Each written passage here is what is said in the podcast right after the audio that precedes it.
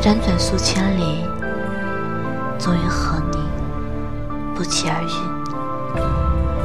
错过，不是错了，而是过了。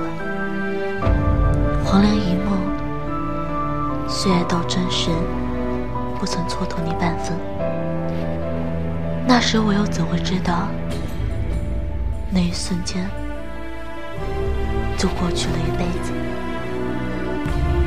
只是那时候，光这么想想，就把这辈子的气力都耗尽了。